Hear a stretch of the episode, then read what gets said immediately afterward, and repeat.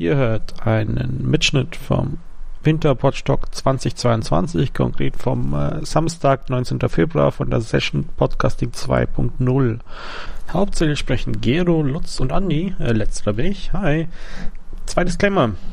Ich habe mir es hier in der Aufnahme so ein bisschen erlaubt, das Zeug zu straffen und äh, zum Beispiel auch Aussagen von mir, die nicht so ganz nicht stimmen, entsprechend durch Zitate zu ersetzen. Äh, wundert euch also nicht, wenn ihr plötzlich noch mehr Stimmen hört, als ich jetzt euch gerade genannt habe.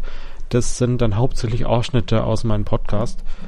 Ähm, der zweite Disclaimer, was ich jetzt im Mitschnitt gemerkt habe, auf dem Weg von meinem Mikrofon zu diesem Mitschnitt sind irgendwo immer wieder 60 Millisekunden lange Segmente verloren gegangen. Ähm, das äußert sich dann so ein bisschen durch Knacksen oder sowas. Ähm, das liegt in dem Fall also nicht an euch, sondern schlicht und einfach an der Aufnahme. Gut, leg mal los. Am Anfang hört ihr jetzt gleich Geros Einführung in das Thema, warum er den, die Session vorgeschlagen hat. Ich weiß von dem Thema fast selbst gar nichts. Ich habe das einfach mal aufgerufen. Das Einzige, was ich dazu kenne oder wie ich da drauf gekommen bin, ist, ist ein Post, der Centegate war. Den könnte ich gerade mal zeigen. Oder der ist auch im Link. Ich weiß nicht, ob den alle sich schon mal angeguckt haben. Ich habe erst mal, das habe das dreimal gelesen. Ich, ich muss ehrlich gestehen. Ich musste auch dreimal lesen, um zu verstehen, wo so ungefähr drum geht. Es scheint wohl so zu sein, dass es Möglichkeiten geben soll, Podcasts zu vergüten mit so einer Art von Kryptowährung. Aber wie das genau funktioniert, habe ich nicht verstanden. Ich weiß nicht, ob da jemand Licht ins Dunkle bringen kann, wie das gemeint ist. Und dann, wenn wir es verstanden haben, wie es geht, können wir uns eher so über die Ebene unterhalten, aus meiner Sicht, was das eigentlich bedeutet und, und es gut oder schlecht finden soll. Das, da habe ich mir auch noch gar keine Meinung zu. Also so wie ich das verstanden habe, ging es da also bei diesem Artikel, den ich da gerade gepostet habe im Sendegate, jetzt da hauptsächlich zwei Ebenen. Das eine ist einmal diese Plattform, die durch diese Klammer bilden will, um Podcaster, die dazukommen, die Tools, die es gibt. Und dann die zweite Ebene war irgendwie so die Möglichkeit, das mit, äh, mit einem Krypto-Tool oder Blockchain äh, zu monetarisieren, was bei Podcasts passiert, also dass man halt darüber bezahlen kann. Und bei beide Themen habe ich nicht durchleuchtet bis jetzt. Habe ich mal so weit richtig dargestellt? Nein, es ist halt eigentlich kein, ich würde es nicht als Plattform bezeichnen, sondern erstmal als Projekt. Also mhm. Alex Jones und Adam Curry kennen sich halt aus Ewigzeiten von irgendwelchen anderen Projekten schon vorher. Adam Curry, ihm wird immer so das Wort in den Mund gelegt, dass er Podcasting erfunden hat. Er war es natürlich nicht allein aber ich würde ihn so als Tim Britlove der englischsprachigen Szene bezeichnen, ja. Und die beiden haben halt jetzt am Projekt gestartet. Und sie hatten es schon länger geplant, aber der Auslöser war so ein bisschen, als es mal kurz so aussah, dass Apple die Feed-URLs nicht mehr in deren Verzeichnis, also das, was früher das iTunes-Verzeichnis war für Podcasts, heißt, glaube ich, jetzt auch Apple Podcast oder sowas, das hat die, die Feed-URLs nicht mehr ausgegeben. Und das sahen die halt so ein bisschen als Angriff auf die freie Podcast-Szene. Und deswegen haben sie dann gesagt, okay, jetzt müssen wir unser eigenes Verzeichnis machen. Haben aber halt dann auch festgestellt, ja, okay, ein Verzeichnis allein bringt ja nichts. Man müsste eigentlich auch diesen ganzen anderen Themen, die es da so gibt. Und, und haben dann halt mal so angefangen, ihren einen offenen Namespace für Erweiterung von Podcast-Feeds, also Felder im Podcast-Feeds, die, die man eigentlich schon lange bräuchte, aber die nie jemand standardisiert hat, beziehungsweise die Standardisierungsgehen in der Vergangenheit sind halt oft im Sande verlaufen, weil wenn da jetzt irgendwie dann der Name von der einen Firma, die das macht, dran steht, dann machen die anderen Firmen da alle nicht mit, weil sonst wäre das ja Werbung für die anderen oder sowas. Es gibt dann neben dem Index, der übrigens auch eine API hat, gibt es dann eben noch ein Projekt namens Podping. Also als sie ihr Verzeichnis so aufgebaut haben, haben sie festgestellt, Feed-Scrollen ist doch ganz schön kompliziert, weil es so viele da draußen gibt und dann ändert sich der Feed irgendwie alle zwei Monate einmal. Ja, und dann frage ich jeden Tag nach ist natürlich nicht so sinnvoll. Haben halt für sich festgestellt, okay, da brauchen wir irgendwas anderes und haben dann eben Popping erfunden, was im Prinzip Mechanismus ist, wo du sagst, hey, dieser Feed hat sich geändert. Und dann haben wir halt mit ein, zwei Hostern auch relativ gute Deals, das ist nicht, dass da finanzielles Zeug läuft, aber wo sie halt jetzt nicht mehr nachfragen müssen, gibt es eine neue Episode, gibt es eine neue Episode, gibt es eine neue Episode, wo, sondern wo der Hoster dann halt Bescheid gibt, in dem Feed hier hat sich was geändert. Schau doch da mal nach. Das haben sie aber nicht als, als zentrale API, dass nur sie diese Information haben, sondern sie haben das gleiche wieder als verteiltes System gebaut, so dass sich jeder an diesem Podping, ja, sie nennen es auch wieder Blockchain, aber es ist, ja, keine Ahnung. Hive nennt sich diese, ich würde es einfach als Message, Message Bus bezeichnen. Da kann einfach jeder draufschauen und jeder kann draufschreiben, in Anführungsstrichen. Und sagen, dieser Feed hat sich geändert. Das heißt, jedes andere Verzeichnis könnte da jetzt auch zugreifen. Ja. Der vierte große Block würde ich jetzt eben dieses Value for Value Thema sein und das ist halt jetzt in der aktuellen Gesamtsituation mit den Blockchains und so, äh, hier nochmal der Andi aus dem Schnitt. Ich muss hier mein äh, Former Me nochmal kurz äh, lügen. Und zwar äh, versäume ich hier total zu erklären, was Value for Value überhaupt ist. Oder ursprünglich war. Und dazu habe ich hier jetzt einen kurzen Ausschnitt aus einem Vortrag, den äh, der damalige Adam Curry 2012 auf einer Designer-Konferenz äh, namens CASP gehalten hat. Because it became a lot of work, we started to solicit donations. It's like I, I we, we, you know now they want us to do two shows a week. We you know, we can't just be doing this for free because you know we might have to give up our day job. And we said, we actually set up a donation page, donate, and um, if we start getting enough money, then we'll do this full time. And lo and behold, it started to happen. And it was about three years ago. I said to my lovely wife, Mickey, I said, you know what? Um, I think I can quit my day job. Um, that'll mean that I don't get that big salary anymore, that nice check, but I think that we could probably start living off of what the donations are, which we call our value for value model. So we started asking people, what do you spend uh, on entertainment? What's a night out at the movies? You know, with some popcorn, two people, 40 bucks. Said, instead of going to the movies, send that to us. And they did. And then we said, we're just like Hollywood, except, you know, unlike the douchebags there, we're actually going to, you know, support you when you're an executive producer. And what does the executive producer do? They, they pay for the show. And you know, you might get to hang out with the actresses. You know, in our case, we don't get that, but we'll give you a real credit. We'll give you an executive producer credit if you give us over $300 for one episode. Over $200, then that will be an associate executive producer. And this is how we started building it up. And we give those credits in the show. We have a whole donation segment. Das heißt, um das nochmal zusammenzufassen, zitiere ich jetzt einfach mal den Artikel, in dem dieses Video eingebunden ist. Die Zuhörer werden gebeten, den Wert zu teilen, den sie durch das Hören des Podcasts erhalten. Äh, in den meisten Fällen bedeutet dies eine Zahlung eines Betrages.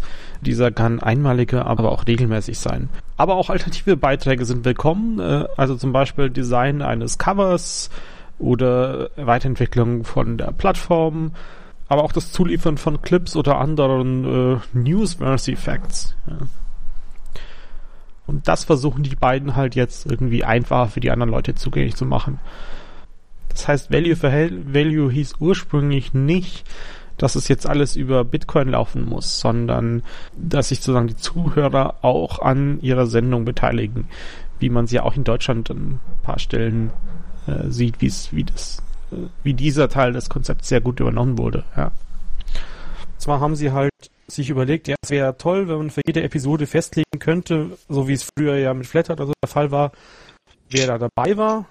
Haben sie erstmal wieder einen neuen Tag dafür eingefügt in diesem Podcast Namespace, aber dann auch so einen Split. Das heißt, du kannst jetzt in gewissen Apps, wo du so einen Value for Value Podcast hörst, gibt's jetzt so einen Boost-Button und dann gibst du halt immer, wenn du diesen Boost-Button drückst oder teilweise gibt's auch so Varianten mit, wenn du den eine Minute gehörst hast, dann gibt's irgendwie einen Cent oder sowas über dieses, über wie auch immer, ja. Technisch können wir nachher nochmal versuchen, das zu erklären, weil ich selber auch nicht hundertprozentig verstanden habe, wie es, da funktioniert. Aber so, das heißt, als Hörer kannst du halt sagen, okay, ich lade jetzt irgendwie 30 Euro auf mein, in meine Podcast-App und die wird dann einfach auf Basis der Dauer, wie ich den, wie ich die Podcasts halt höre, werden die halt dann verteilt und wenn die 30 Euro wechseln, muss ich halt wieder was Neues reinladen oder so. Zusätzlich hast du eben einen Boost-Button, mit dem du dann sagen kannst, okay, die Stelle hat mir jetzt so toll gefallen, da möchte ich jetzt irgendwie einen Euro dafür geben. Oder es gibt auch noch irgendwie, du hast noch die Möglichkeit, da auch eine Nachricht dran zu hängen.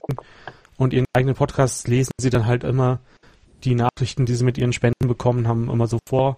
Und da haben sie halt dann jetzt auch die Boost-Nachrichten, lesen sie damit vor. Das ist so der grobe Überblick, was, was momentan in diesem läuft. Ich habe jetzt gesehen, dass jetzt Hotlav dort auch aufgeführt wird. Also da gibt's jetzt auch Kommunikation über den Atlantik Nee, Zumindest ich rudimentär. Halt da mal eingetragen, als ein paar Tags davon eingeführt haben. Das siehst du ja immer hinter Supported ja. Elements. Mhm. Es ging es eigentlich da primär darum, dass die Leute überhaupt mitbekommen, hey, da gibt es auch noch andere Projekte. Lass uns mal den Filter auf WordPress setzen. Also wir haben halt irgendwie beim Ablauf haben wir den Transcript-Tag drin, den Person-Tag und den Funding Tech. Wenn dich das mehr interessiert, äh, im Podcast Podcast gibt's eine Folge, wo wir uns genau über das ja. Thema mal unterhalten haben, mhm. allgemein mit Feeds und so weiter. Ist, glaube ich, in dem, in dem ganz am Ende wird's ein bisschen äh, spannend, ja, wo, wo man sich halt so überlegt, ja, wie geht man denn jetzt als Podlove-Projekt mit dem Projekt um? Und Adam Curry ist halt so ein bisschen, ja, keine Ahnung, das kommt in der, Folge, die ich mit Dirk noch aufgenommen habe, auch so ein bisschen mehr raus. Immer ähm, wieder mal den Hinweis auf No Agenda wahrgenommen und dann habe ich mir gedacht, okay, jetzt höre ich mal so ein bisschen No Agenda. Habe No Agenda abonniert. Ich muss sagen, ich habe mich dann von denen nach einigen Episoden auch wieder abgewandt, weil ich finde es unerträglich, wie die ihren Podcast machen. Auch inhaltlich. Also äh, die sind, man muss sagen, schon im US-Spektrum neigen die dem republikanischen Spektrum zu und da rein von dem, was sie da hin und wieder mal von sich gegeben haben, haben, ist es für mich zum Teil über die Glaubwürdigkeitslinie drüber. Das hat für mich dann auch irgendwann beschädigt, wie ich über Adam Curry denke. Nicht, dass ich was gegen ihn hätte, aber dieser Podcast fand ich halt wirklich, den fand ich wirklich mühsam. Ähm, aber was man sagen muss, ist No Agenda ist insofern super interessant, weil die es geschafft haben, einen Podcast auf ein ordentliches finanzielles Fundament zu stellen, das eben nicht mit Werbung und Sponsoring oder ähnlichem daherkommt, sondern praktisch Crowdsourcing ist. Und das ist auch der Teil, den Aufwachen, finde ich, ganz großartig übernommen hat. Und jetzt gibt's ja den Fernsehpodcast, da läuft es ja weiter, dass man halt wirklich die Hörerinnen und Hörer dazu einlädt, sich aktiv daran zu beteiligen, dass der Podcast sich trägt. In den USA ist interessant, dass eben dieser No Agenda Podcast auch schon so ein so ein einzigartiger Fall ist. Also es gibt nicht viele, die mit einem ähnlichen Modell unterwegs sind und damit tatsächlich äh, auch ein Modell geschaffen haben, das sich trägt. Das hat ja jetzt unheimlich viele Facetten, finde ich. Das, ja, eine, also, unendlich viele. Es ist ja wirklich irgendwie ein ganzer Kosmos, der, das, der sich da auftut. Ne? Also es geht ja so ein bisschen an, an, an Deutschland vorbei. Wir sind ja in so einer eigenen Blase, habe ich so das Gefühl. Na, mit, mit in unserer Blase halt. Also in, ja. in, der Technikblase, in der ich da rumhänge, reden wir da seit zwei Jahren drüber. Ja, ja, ja. also es, ja, es, ja, genau. Du bist dann, ja.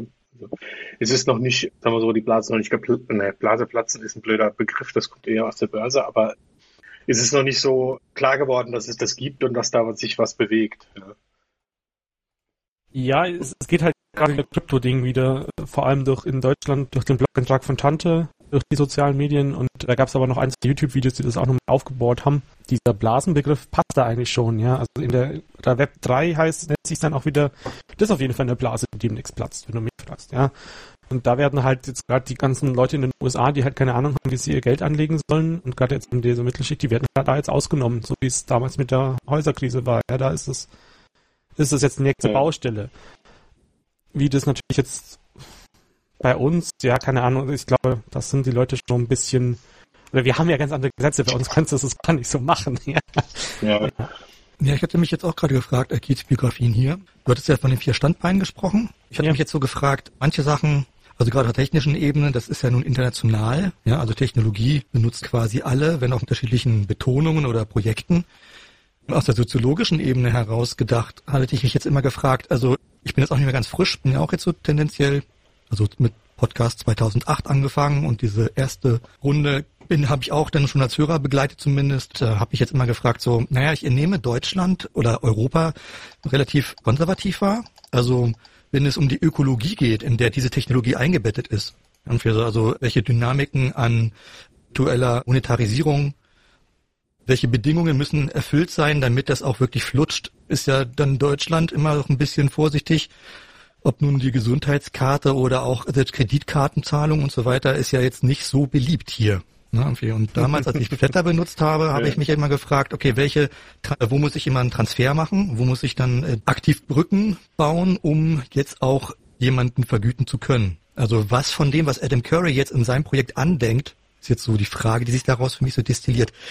Was davon schätzt du in deiner Wahrnehmung so ein, ist hat Potenzial auch Europa zu verändern oder die Art und Weise von Podcast-Mediennutzung in unseren Blasen hier? Hm.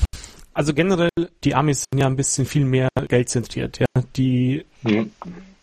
Dirk stellt es in dieser Podcast-Folge da sehr, sehr, schön dar mit wenn er da irgendwas von seinem Podcast erzählt, auf den US-Konferenzen, wo er so war, da wird immer gleich gefragt, äh, ja, and are you making money with it? Ja, weil das ist sozusagen da für jedes von deinen Hobbys, das du hast, wie viel Geld machst du damit? Das ist so das, wo da bewertet wird. Wo ich jetzt bei uns in Europa oder vielleicht auch nur in Deutschland, keine Ahnung, da müssen die Leute kein Geld damit verdienen mit ihren Hobbys, um, um daran Spaß zu haben. Das ist halt die Anerkennung, egal ob monetär oder nicht monetär, viel, viel mehr wert. Ja, wenn, wenn ich weiß, mich hören 4000 Leute oder sowas, oder nur 200 oder was auch immer, dann ist mir das vielleicht viel mehr wert, als dass da jetzt 5 Euro im Monat dabei rumkommen. Ja, Andreas, ich finde auch, hier ist die ja. Diskussion eher, ob man überhaupt damit Geld verdienen soll oder darf, als, als dass man das wird ja in Amerika nachdem, gar nicht in Frage gestellt. Bist, ja. ja, ja, aber ja. hier wird das diskutiert. Ne? In Amerika wird die Frage nicht gestellt. Also das ist halt einfach, man macht das so. Ja, und, ja man verdient äh, mit allem Geld, wenn es geht. Ja, ja genau, genau, genau. Äh.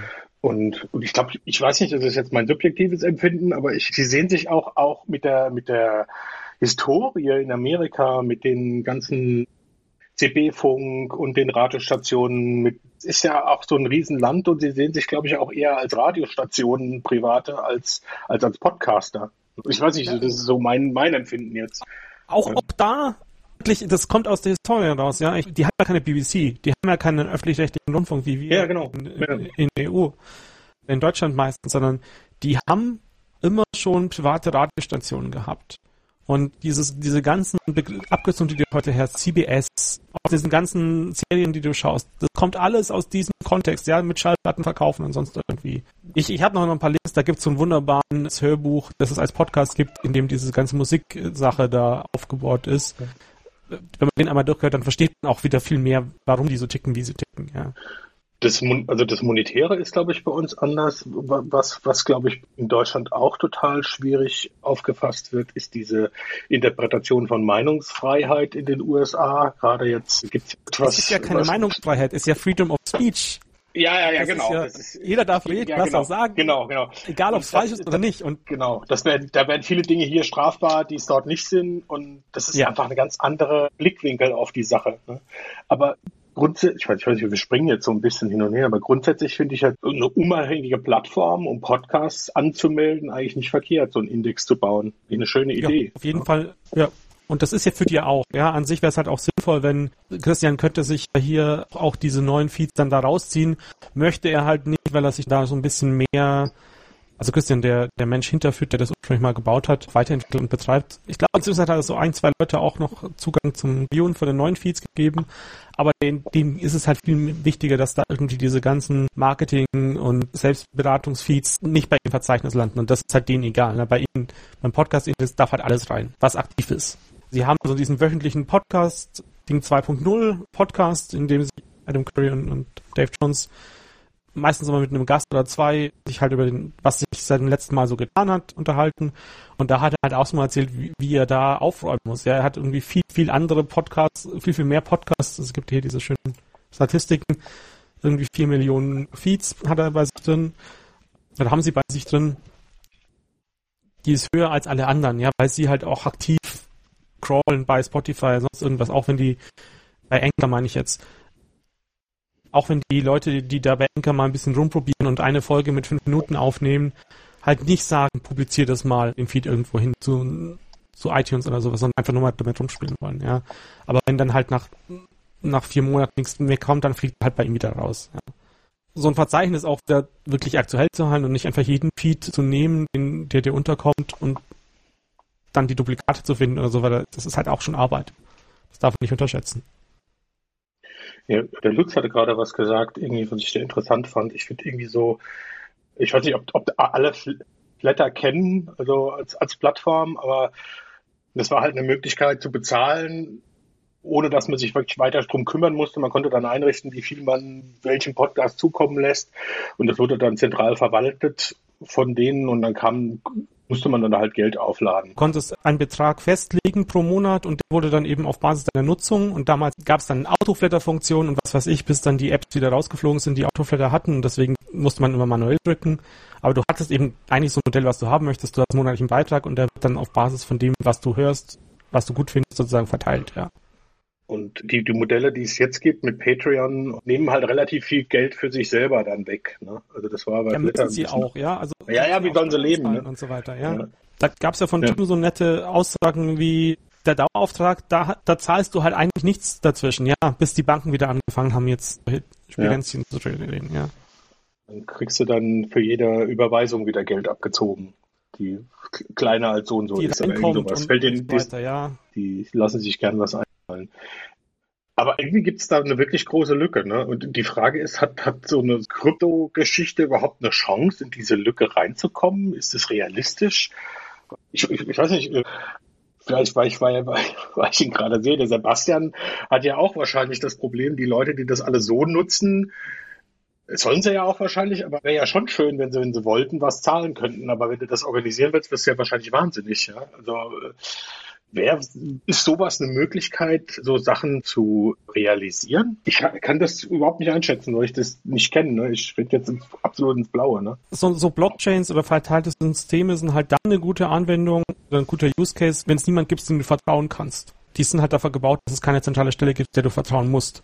Ja, aber wenn du eh Euros benutzt, dann vertraust du ja schon deiner lokalen Nationalbank mhm. oder der EU oder sonst irgendwas, äh, wie auch immer sie heißt damit brauche ich eigentlich dafür kein, kein verteiltes Dann, System. Ja, verstehe. Der Punkt ist, dass ich weg bin von sämtlichen Währungen und das willst du eigentlich nur, wenn du den Währungen nicht vertraust, ja. Und dann, genau.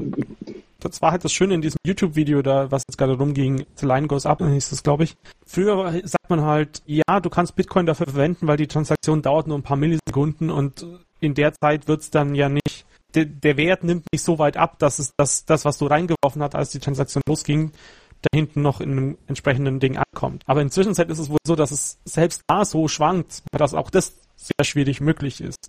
Sie haben teilweise halt dann wieder auf Basis von Bitcoin oder Blockchain auch immer du nimmst, dieses Lightning-Protokoll draufgesetzt, das wohl irgendeine Methode ist, wie du halt auch Kleinstbeträge verteilen kannst, ohne dass du jetzt mit diesen Problemen, die du oben drauf hast, wieder hantieren musst. Aber da, da ist halt, mich interessiert es nicht tief genug, dass ich mich da jetzt schon mit Lightning so tief auseinandergesetzt habe jetzt von der Podlove-Gruppe sind ja jetzt nicht so viele dabei. Wie wird denn das in der, dieser Szene irgendwie bewertet? Ich kann jetzt nur. Also in der ja. Entwicklergruppe, wir halten uns halt aus dem Video for Value Ding raus. Ja. Also, aber den, die anderen Teile finden wir gut und, und unterstützen wir dementsprechend auch. Mhm. Also ich, ich, ich bin jetzt kein Core-Contributor oder sowas. Bin halt in diesen Calls, die, die es da alle paar Wochen mal gibt, zu denen jeder vorbeikommen kann, und kenne halt die Leute recht gut. Ja, okay. Also prinzipiell finde ich es ja eigentlich gut, so, wenn man halt nicht so seine eigene Suppe kocht und das sich irgendwie weltweit etabliert, aber man kann ja auch nicht jede Kröte schlucken. Ne?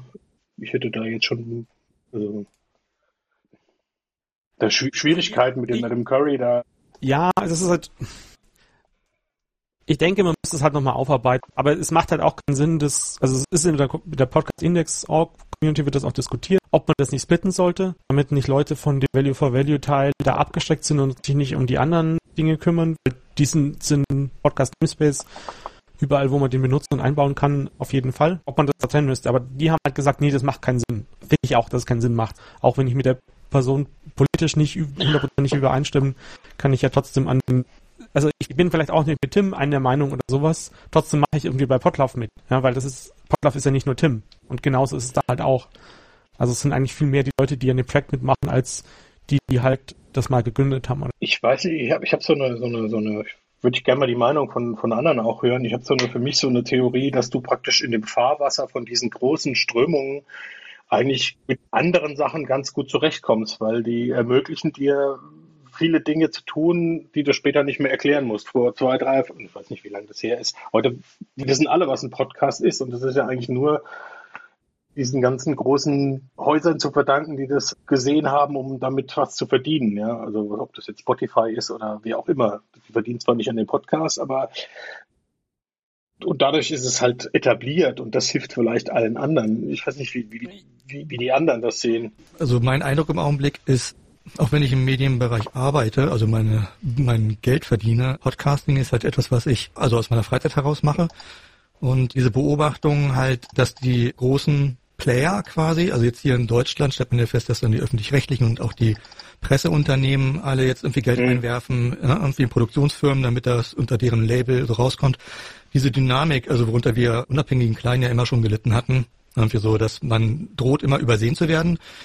Die verschärft sich meines Erachtens dadurch. Also wenn ich jetzt einfach jetzt nur die bestehenden Plattformen aufmache, dann wird halt wahnsinnig viel von den öffentlich-rechtlichen, aber auch von den Verlagen her reingekippt. Und da, das heißt, die Möglichkeit des Sichtbarseins hat es nochmal schwieriger gemacht. Ich meine, die Dynamik selbst ist ja eine fast schon klassische Dynamik der digitalisierten Welt, ja, irgendwie so, dass einfach alles darum schwimmt und dass es immer schwieriger wird, auch sichtbar zu werden und vielleicht Netzwerkeffekte irgendwie durch exponentielle Funktion der Sichtbarkeit irgendwie, sage ich jetzt mal, als Hub dann da funktionieren für einige wenige.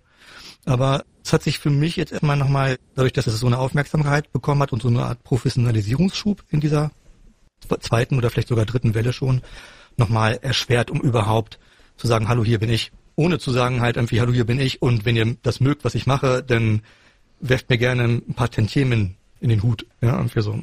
Das ist ja dann halt die Monetarisierungsfrage. Irgendwie. Aber die andere Frage, wo ich halt auch den Podcast-Index halt drin sehe oder auch führt, war halt immer, also wie werden sich Datenbanken mit solchen Content klug voneinander unterscheiden, aber auch gleichzeitig, welche Algorithmen liegen dahinter, um tatsächlich so etwas wie diesen unabhängigen Podcast Produzentenraum, den wir jetzt hier vielleicht vertreten in diesen Gesprächen oder auch Adam Curry in den Vereinigten Staaten, dass solche Sachen nicht noch mehr an Sichtbarkeit verlieren. Also ich bin da gerade ein bisschen Tendenz sinkend. Also der Markt wird einfach viel größer und somit halt auch der See, in dem wir alle schwimmen. Also rein subjektiv für mich mit meinem kleinen Nischenprodukt. So, um, da, um da bei meiner Metapher zu, zu, bleiben, du denkst eher, dass das Fahrwasser von den Dickschiffen dein kleines Kanu um, eher umwirft, als dass, es, als dass du schneller paddeln kannst. Damit, Dann ja. schlimmstenfalls. Ansonsten paddle ich ja. natürlich erstmal an den Rand.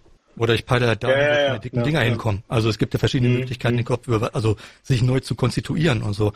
Aber es fühlt sich eher an wie eine, wie eine Zwangslage als wie eine selbstbestimmte Entscheidung. Jetzt habe ich Pläne, jetzt gehe ich da und dahin. Ich kann, habe nicht das Gefühl, dass ich da einfach mitmachen kann oder mich irgendwo andocken möchte überhaupt. Ja.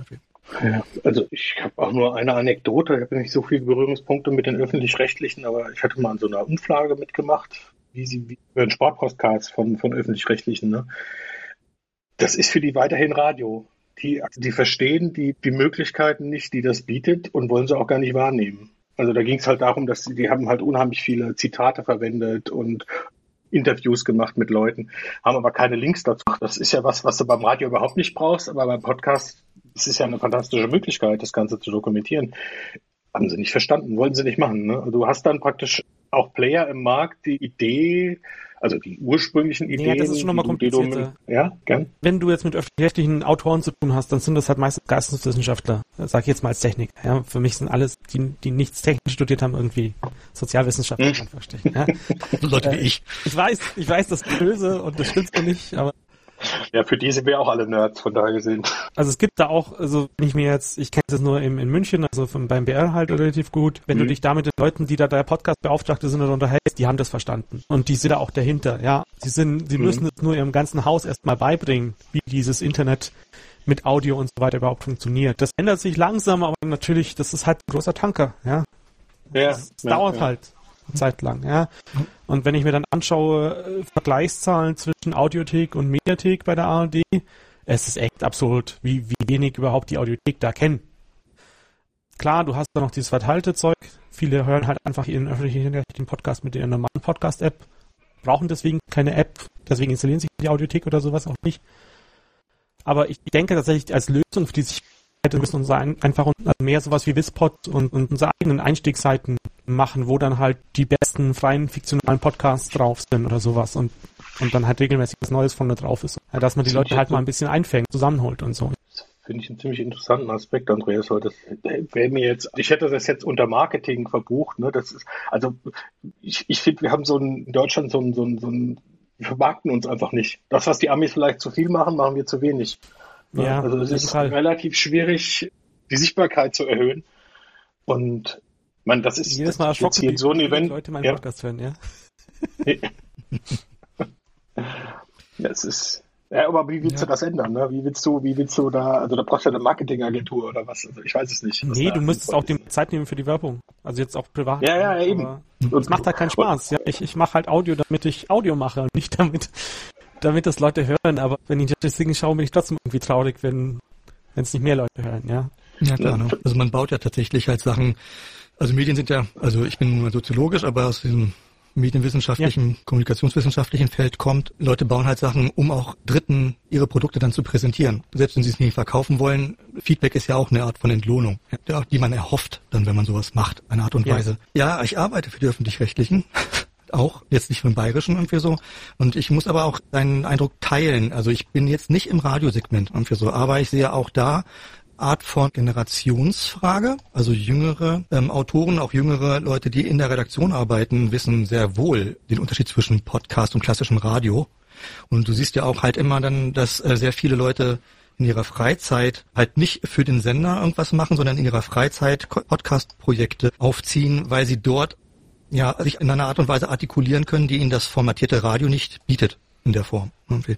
Gleichzeitig ja. aber stimme ich dir auch zu, also ich bin in Berlin und hier geht es in diesem Fall um den RBB. Derjenige, der für die Podcasts beauftragt ist beim RBB, der weiß garantiert, was er tut. Ich kenne ihn jetzt nicht persönlich, aber der hatte jetzt, glaube ich, in der letzten Folge von diesem über Podcast der Sendung vom Deutschlandfunk ist das, ne? Deutschlandradio, ja. Deutschlandfunk, genau. Ne?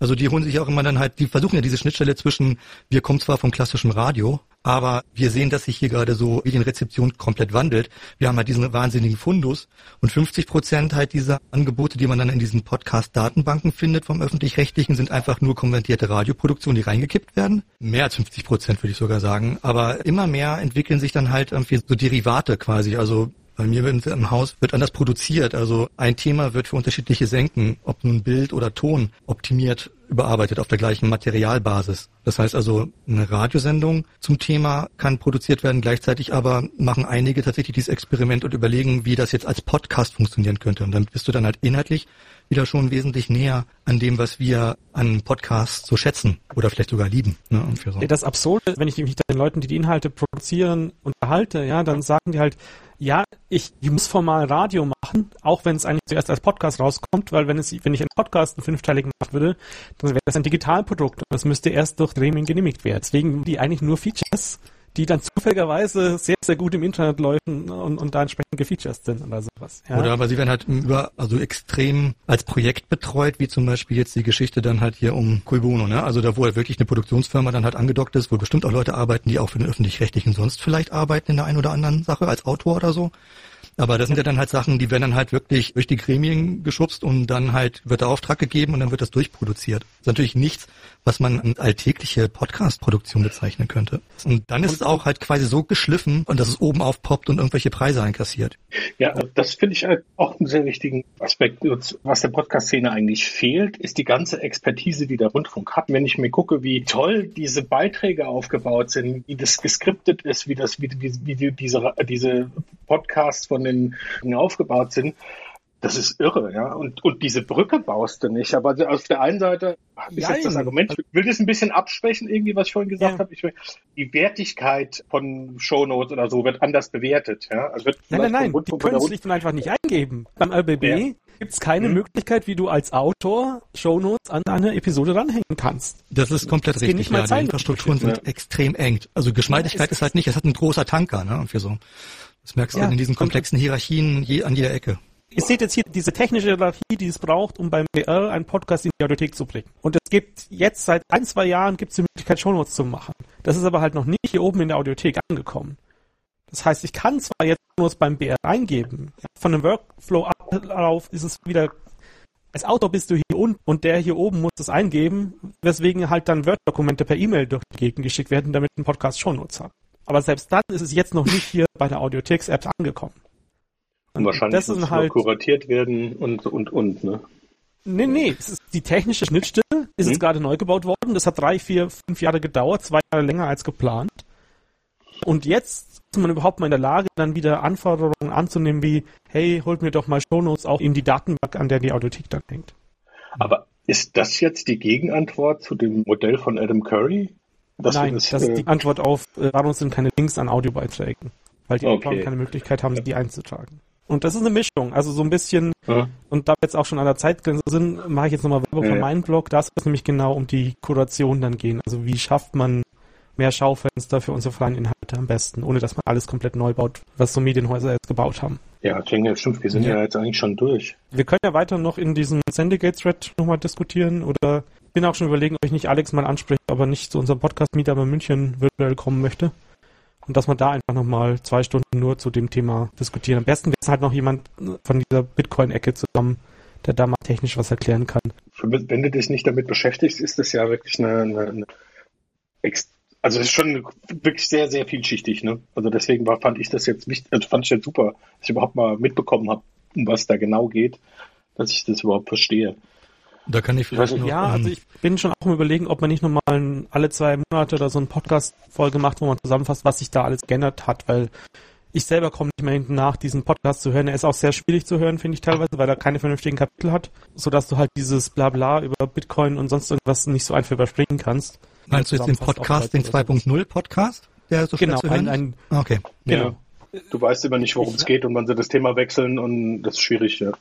Es, es ist einfach, was, wenn die halt einfach mal Shownotes machen würden, echte Shownotes und echte Kapitel, so wie es wir halt im deutschsprachigen Raum gewohnt sind, dank Tim, das ihnen so gut tun. Gut. Also ich will jetzt hier auch nicht ewig überziehen. Ich fand das jetzt aber wirklich spannend. War bei ja, uns das akademische. Ja, genau. Das war jetzt echt, echt super. Okay. Von meiner Seite aus nicht noch Fragen sind, müsst ihr damit erstmal klarkommen, was da. Ich muss einige Podcasts nachhören, sagen wir mal so.